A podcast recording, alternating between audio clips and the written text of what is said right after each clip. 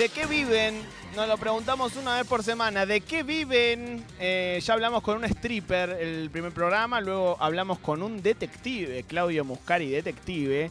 Y hoy eh, un oficio que me encanta, me dan muchas ganas de hacerle muchísimas preguntas a Ricardo Péculo, que es tanatólogo eh, del Instituto Internacional de Ciencias Tanatológicas y es especialista en ritos funerales y además dirige el Instituto Argentino de Tanatología Ezequial, que ya le voy a preguntar eh, qué es, y es docente de la Tecnicatura en Gestión para Empresas Fúnebre de UNDAV.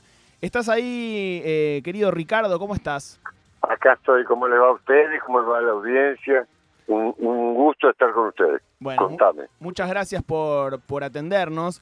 Ricardo, eh, lo primero que veo aquí es que sos tanatólogo. Entiendo que dicho mal y pronto es quien maquilla a los muertos. ¿Esto es así?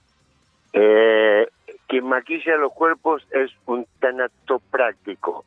En realidad la tanatología es una ciencia muy amplia que estudia todo lo que rodea la muerte. Bien. Para que vos y la audiencia lo entiendan, el médico forense es un médico tanatólogo. Ah, perfecto. Y, y estamos los tanatólogos exequiales que empezamos a trabajar a partir del fallecimiento. Bien. ¿Y cómo es el, procedimiento, digamos? ¿Qué es lo primero que se hace?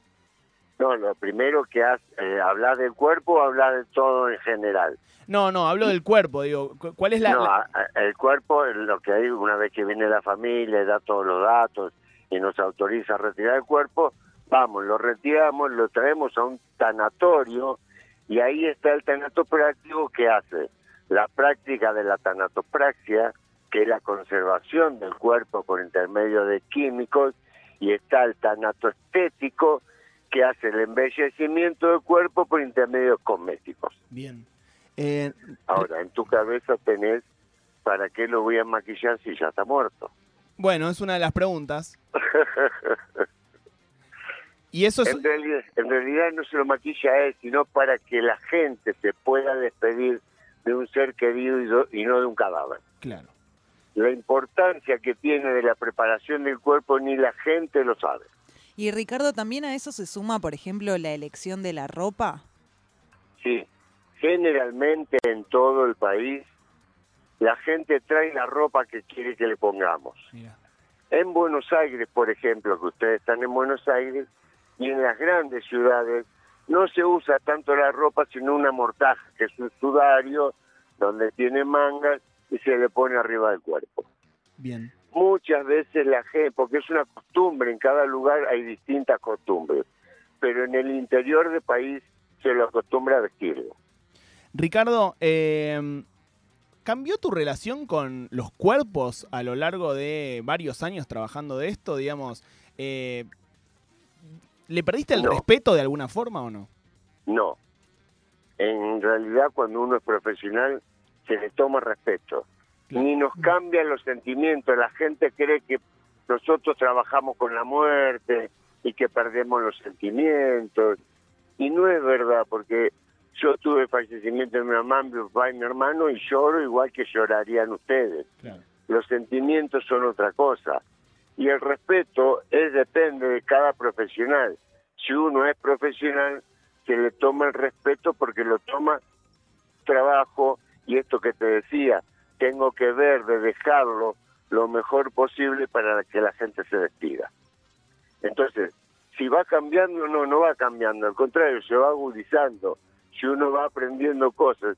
Yo, mira, fue mi único trabajo en toda mi vida.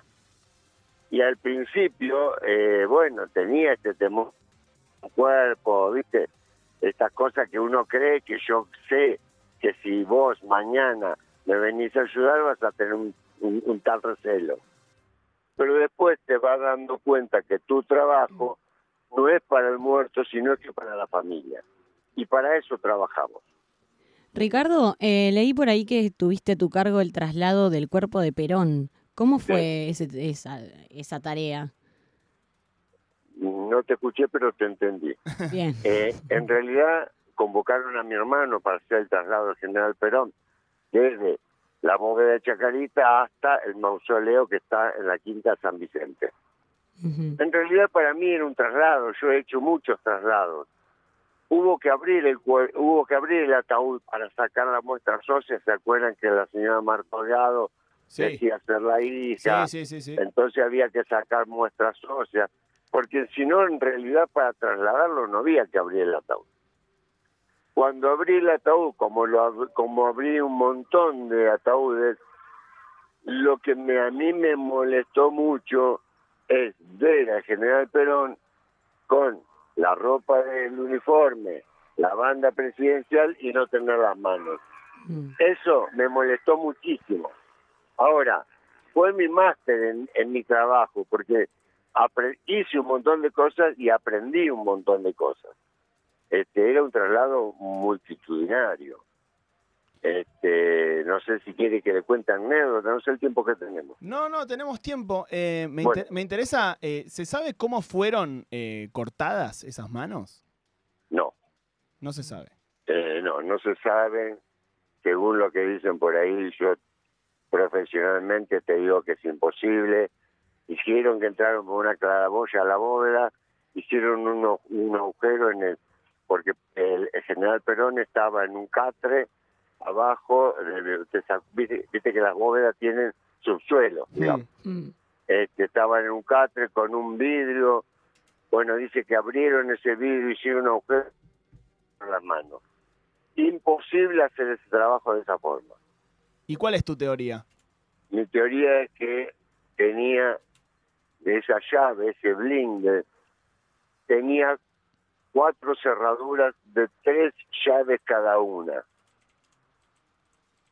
Eh, para hacer ese trabajo tuvieron que retirar ese vidrio.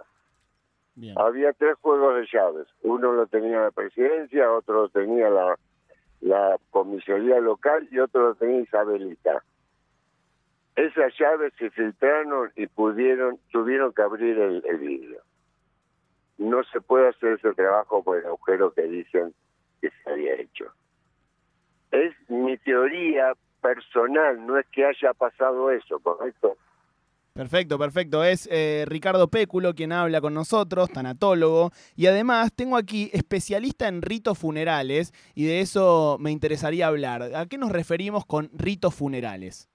Mira, todos los ritos funerales, primero las, las primeras civilizaciones, las primeras civilizaciones, crearon los ritos funerales con la creencia que decían que si el rito funeral, las ceremonias, no les agradaba al fallecido, su espíritu quedaba en la comarca. Entonces se hacían grandes ritos funerales, se lo velaba mucho tiempo, se hacían fiestas, se hacía la comida que a él le gustaba. Después de todo eso, fueron quedando cosas. Y hoy en día se hacen ritos funerales, a veces la gente dice, ya no hay más ritos funerales. Y ahí hay que hacer una, un paréntesis entre las grandes ciudades y el interior del país. Si un periodista dice, mira, al cementerio no va mal la gente, hmm. es probable. Y yo averigüé por qué no va mal la gente. ¿Por qué? Porque no tienen tiempo para estar con los hijos, menos van a ir a los cementerios. Tal cual. Por el ritmo de vida que llevan cosa que en el interior del país no ocurre eso. Mm. Habían aparecido, si ustedes se recuerdan, había antes de la pandemia que no eh, no había problema de velar a la gente y demás, habían aparecido los velorios express, que lo velaban cuatro horas y lo llevaban al cementerio. De hecho, nosotros aquí en este programa, eh, la semana pasada, nos comunicamos con una casa funeraria para averiguar los precios y el, el, el, más barato, digamos, eran cuatro horas, salía 30 mil pesos el salón más barato, pero era un velorio de cuatro horas. Pero ahora eso quedó de la pandemia. Claro. Esto que yo te digo era antes de la pandemia. Y... Después la, pero, espera, después de la pandemia no se podía velar, iba directo al cementerio, en algunos lugares iba directo al crematorio. Los protocolos los había hecho la presidencia, después se lo pasó a las gobernaciones las gobernaciones se lo pasó al intendente y nadie sabía qué hacer con los fallecidos. Ahora, no soy infectólogo, hmm. pero digo, porque hicieron lugares aparte de los cementerios, hicieron un sector para COVID. Sí. ¿Se, imaginan lo que les digo? O sea, todas sepulturas aparte, a ver, chicos, si yo pongo un muerto al otro de otro muerto, ¿qué me va a contagiar? ¿Al muerto de al lado de COVID? sí, los zombies, como ahora se ve en la serie Bueno, The pues, Last of pero, Us. pero- pero digo, ahora no le echo la culpa porque el infectólogo o el que hizo el protocolo con el miedo que teníamos, que teníamos todos, incluso yo, este no sabían qué hacer. Ahora, quedaron un montón de cosas. No se velaban, después se velaban dos horas, después se velaban eh, al aire, abi- a- a- aire abierto, o sea, no se podían hacer velatorios en lugar cerrado, ¿viste? Una payasada, porque el problema es que el, el fallecido no iba con... Lo que iban a contagiar son los familiares. Claro, claro. Que tú, bueno, Eh, entonces, Ricardo, eh, te hago la, la última. pero, pero queda inconcluso la, la idea. No, no, no, no. Se- Ah. Seguí, seguí, seguí, si, si querés. No, no, no, digo, quedó claro. Sí, sí, Sí, quedó claro, quedó claro. Te hago eh, la última. eh, ¿Cuánto sale, digamos, ese proceso que vos no- nos, nos contabas antes, ¿no? De- desde que eh, la va- tanatopraxia para claro, conservar el no, cuerpo. desde que va, Claro. claro, al, al tanatorio y ese proceso. ¿Ese proceso quién Bueno. lo paga en, en el caso de, de un muerto? eh, Bueno, en, en algunos, porque eso no es obligatorio, digamos, ¿no? Claro, Eh, Eso sirve para conservar el cuerpo, este, para que no haya malos olores en el velatorio. Ujú. Es horrible despedirse de tu papá este, derramando líquido o con olor. me imagino.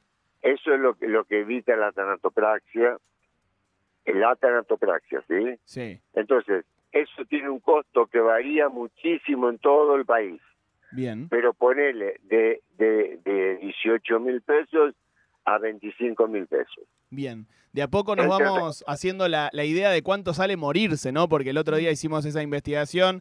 Hoy- hoy vos nos sale- sumás para, esto. Para, para, para. Morirse es lo más barato que hay. Ah, lo caro es vivir. Yo quiero que aclararle a la audiencia que yo no tengo empresa de servicio fúnebre, yo me dedico a la capacitación. Saben que ahora van a abrir una disertación. A ver, yo vivo en San Luis, digamos. Claro. Me levanté re temprano para llegar acá para no tener problemas en la ruta de señal y hablar con ustedes. Qué maestro, Bueno. muchas gracias, Ricardo. Ricardo. Eh, te ¿Qué hago- digo? ¿Por qué digo, por qué digo que es lo más barato? Hmm, Porque la gente gasta más en ropa en toda su vida que en un servicio fúnebre. claro, Gasta más en un teléfono celular que en un servicio fúnebre. Y encima, chicos, los clientes nuestros, por muy bien que los atiendan, no vuelven más. Claro. claro, claro, claro. Qué miedo si vuelven igual, Sí, ¿no? Qué miedo si vuelven. Ricardo, antes de, de despedirte, nosotros tenemos aquí algo que llamamos el quinichín, que es una, mue- una mezcla entre el ichín y, y la quiniela, en donde nosotros te vamos a pedir eh, que nos digas un número del 0 al 80 y este quinichín te va a dar un consejo, una frase de alguna eh, de una personalidad destacada de la cultura, de- del arte, de la ciencia. Así que eh, te voy a pedir que elijas un número del 0 al 80. Por profesionalidad, toqué primero el 48. El Morto Kiparla. Toca parla. Bueno, vamos al Morto Kiparla. El 48 es una eh, frase de Samuel Beckett que dice: Nunca van a vencer a mi estupidez. Bueno, Nunca.